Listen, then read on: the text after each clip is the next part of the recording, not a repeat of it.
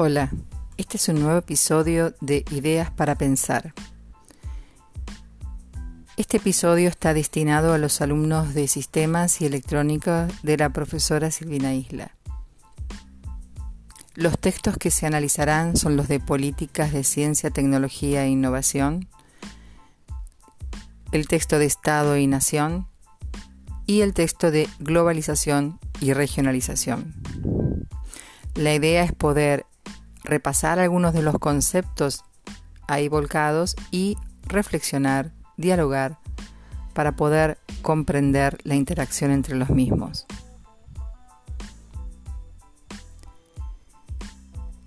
En el texto de Políticas de Ciencia, Tecnología e Innovación habíamos analizado los modelos de país en función de la estructura económica de cada uno de estos modelos, interactuando con las políticas de Estado las políticas de ciencia, tecnología e innovación, su desarrollo histórico y el papel que jugaban en relación al sistema productivo y a la innovación. En esos modelos vimos características bastante marcadas acerca de lo que es el origen de nuestro país en la inserción del comercio internacional y el modelo que adoptaron los estados más bien oligárquicos y conservadores de esa época, intentando desarrollar al país e intentando ubicarlo en ese concierto internacional. En el segundo momento vimos la prevalencia de un estado keynesiano, de un estado de bienestar, apuntando a un modelo más industrialista, pero sobre todo sustitutivo de importaciones, destinado al mercado interno.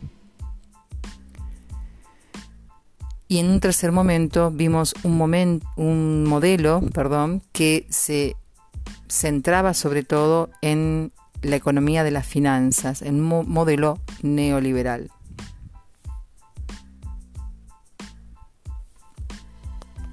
Cada uno de estos modelos mostró ventajas y desventajas, características vinculadas con el contexto histórico, que de alguna manera le dieron eh, la impronta a esos modelos. Termina el análisis del texto de políticas de ciencia, tecnología e innovación con un denominado triángulo de sábado, sábado botana, autores de una idea acerca de cómo deberían interactuar el sistema productivo y comercial con el complejo científico tecnológico y las políticas de Estado, dinamizando cada uno al otro, teniendo como eje el papel del Estado el Estado como quien con esas políticas y con el diseño de lo que tiene como modelo de país pueda estructurar y organizar y dinamizar ese sistema. Por eso nos vemos en la necesidad de retomar qué es un Estado, es decir, a qué llamamos Estado. El concepto de Estado y el concepto de nación están muy vinculados. La nación está más vinculada con los aspectos culturales, con la tradición, con eh, el compartir un origen y un destino común. En cambio, el concepto de Estado está más vinculado con estructuras políticas, con organización, con una constitución nacional, eh, con leyes. Sin embargo, estos conceptos no son contradictorios, sino complementarios. Cuando en el texto de Estado y Nación repasa las concepciones de Estados, van a ver que vuelve sobre los mismos lineamientos del texto de políticas de ciencia, tecnología e innovación. Habla de un Estado liberal, de un Estado de bienestar y el fin de ese Estado de bienestar o benefactor que se activa con la globalización eh, a partir de los 70. En todo estado hay un territorio, en toda nación hay una población. Esa población obviamente habita en un territorio y en ese territorio se desarrollan las actividades vinculadas con la vida de esas personas que habitan ese territorio. Por lo tanto, las instituciones, el comercio, la ciencia, son parte también de ese territorio que se desarrollan dentro de un Estado. Para eso necesitamos leyes, necesitamos organización y necesitamos también que se desarrollen valores culturales, intercambios, la lengua, eh, las costumbres que son propias de ese Estado también que es ahora un Estado nacional. Quiere decir que Estado y nación se entrecruzan constantemente. Hay naciones que no conforman estados porque no tienen organización política. El famoso ejemplo es el de los gitanos, pero podemos tener otros ejemplos. Por ejemplo, la nación eh, judía vinculada a su religión y a sus creencias y a su historia, que no tenía un territorio hasta que sí lo tuvo después de la Segunda Guerra Mundial. Pero también podemos hablar de estados que están compuestos por muchas naciones.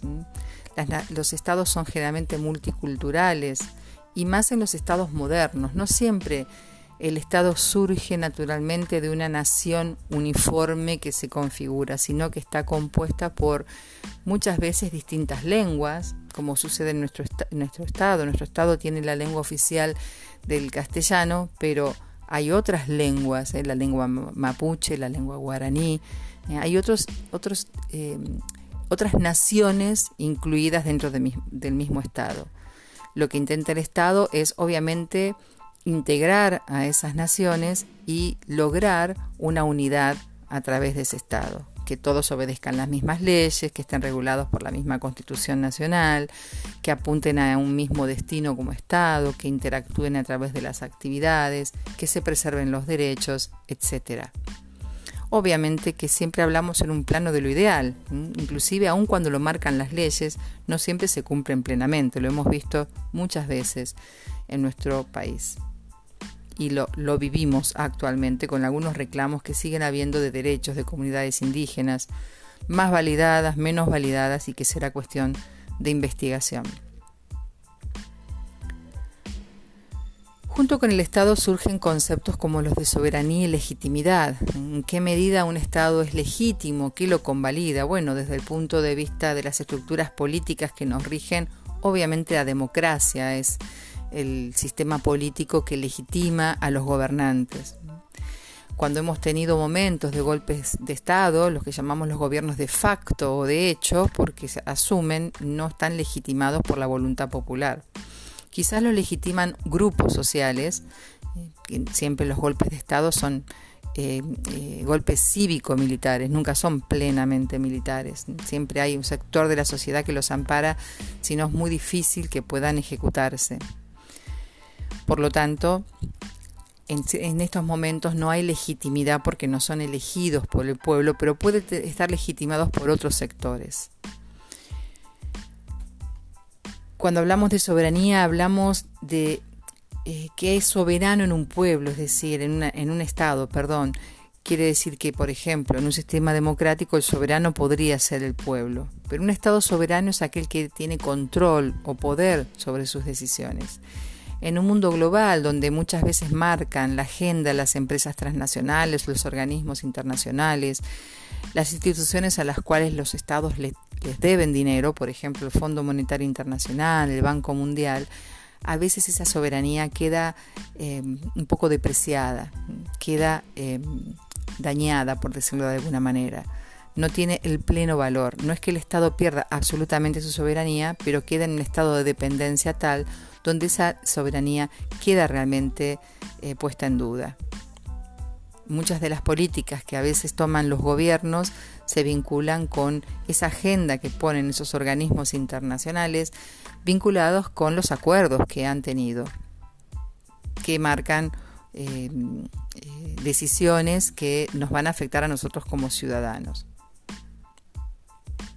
El Estado y la Nación entonces conforman una unidad que trabaja eh, constantemente en forma conjunta. Los distinguimos casi conceptualmente, pero eh, nosotros somos nación y somos Estado. Somos Estados porque somos ciudadanos que tenemos derechos, que tomamos decisiones, que trabajamos en un país, eh, donde hay un territorio, donde hay otra población con la cual interactuamos.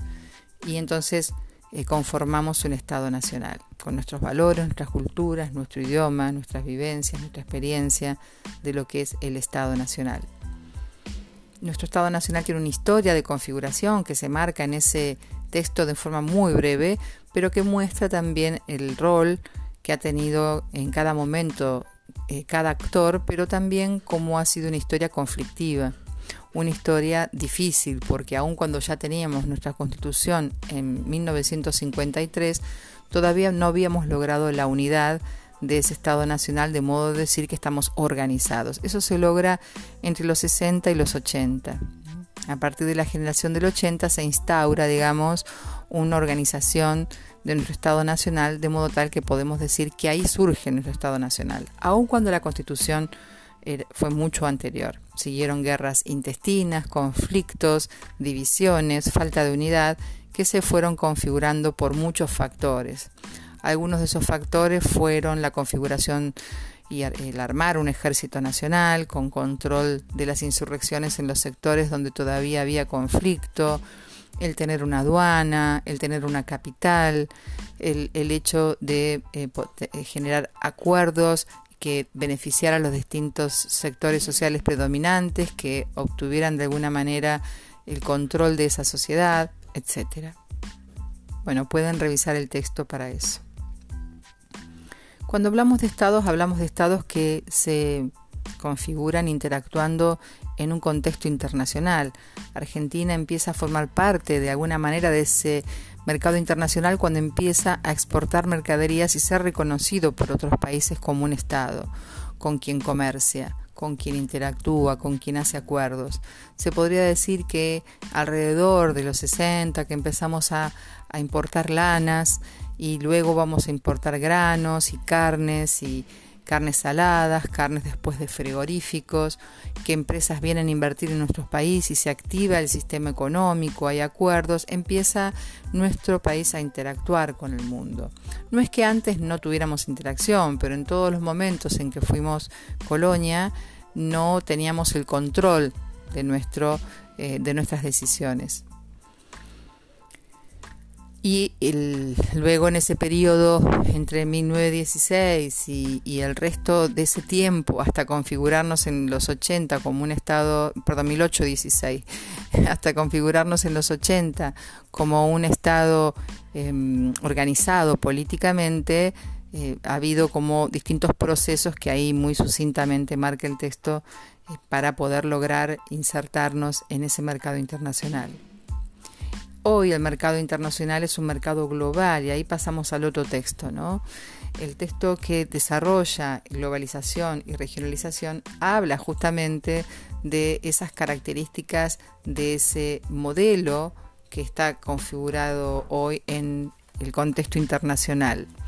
Se caracteriza por la predominancia de empresas transnacionales y el, eh, podríamos decir que es un, mundo eh, conectado en red, un mundo que tiene cada vez más interacción desde el punto de vista económico, cultural.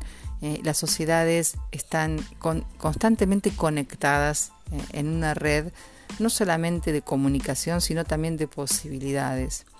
En esto juegan un papel fundamental las tecnologías de la información y la comunicación, que se vinieron desarrollando desde los 60, diría, con los satélites, pero también con las tecnologías de la informática y obviamente de Internet. Hay un sentido económico predominante en el concepto de globalización, pero no es el único sentido. Si bien es en el que más pone énfasis el texto para hablar de cómo interactúan esos mercados, en los que las empresas multinacionales tienen un alto papel, pero las empresas transnacionales pasan a ser como el sinónimo de modo de interacción económica en, en un mundo globalizado. El texto desarrolla eh, conceptos como inversiones extranjeras directas, inversiones de cartera, que fueron analizados en el cuestionario de globalización que tienen en el campus y que los invito a realizar a quienes no lo han realizado y a aquellos que se han sacado menos de 7, poder volverlo a hacer. Le he sacado la fecha de vencimiento, así que pueden hacerlo en forma ilimitada a partir de hoy. Las estrategias comerciales son muy diferentes en las empresas multinacionales y en las transnacionales, que es lo que compara básicamente el texto de globalización y regionalización. Básicamente las estrategias multinacionales tienen un control central, un país de origen y pueden tener eh, instalaciones en distintas partes del mundo, inclusive diversificar sus productos y adaptarlos a esos mercados. Pero sigue siendo un control central. En cambio, en las empresas transnacionales el control es coordinado, es decir, a través de una red donde se da independencia a esas sedes, eh, oficinas eh, y actividades, pero que son empresas independientes en sí, autónomas, que funcionan como una red eh, coordinada de trabajo a nivel global. Generalmente están muy condicionadas por la oferta y la demanda, las posibilidades que ofrece el mercado y los capitales. Y esos capitales se, digamos, se, concentran las eh, gran parte de los capitales de lo que llamamos las inversiones eh, extranjeras directas en esas empresas transnacionales a nivel eh, global. Es interesante que vean las características que va mostrando de diferencias de una y otro tipo de empresas. Las empresas que interactúan en el mundo tienen un organismo de control que es la Organización Mundial del Comercio. Esa organización mundial es la que ha reemplazado al GATT, que es el que antes regía, y que em, pone, em, pone una agenda, coordinan, hace reuniones y tratan de eh, operar eh, con algunos criterios que aparecen ahí en el texto de que no sean discriminatorias, que sean cada vez más libres, que sean previsibles, más competitivas y que se busquen ventajas para los países menos adelantados, como parte de esa agenda de ese sistema multilateral de comercio. Si fueran de dos naciones, por ejemplo Argentina y Chile, sería bilateral.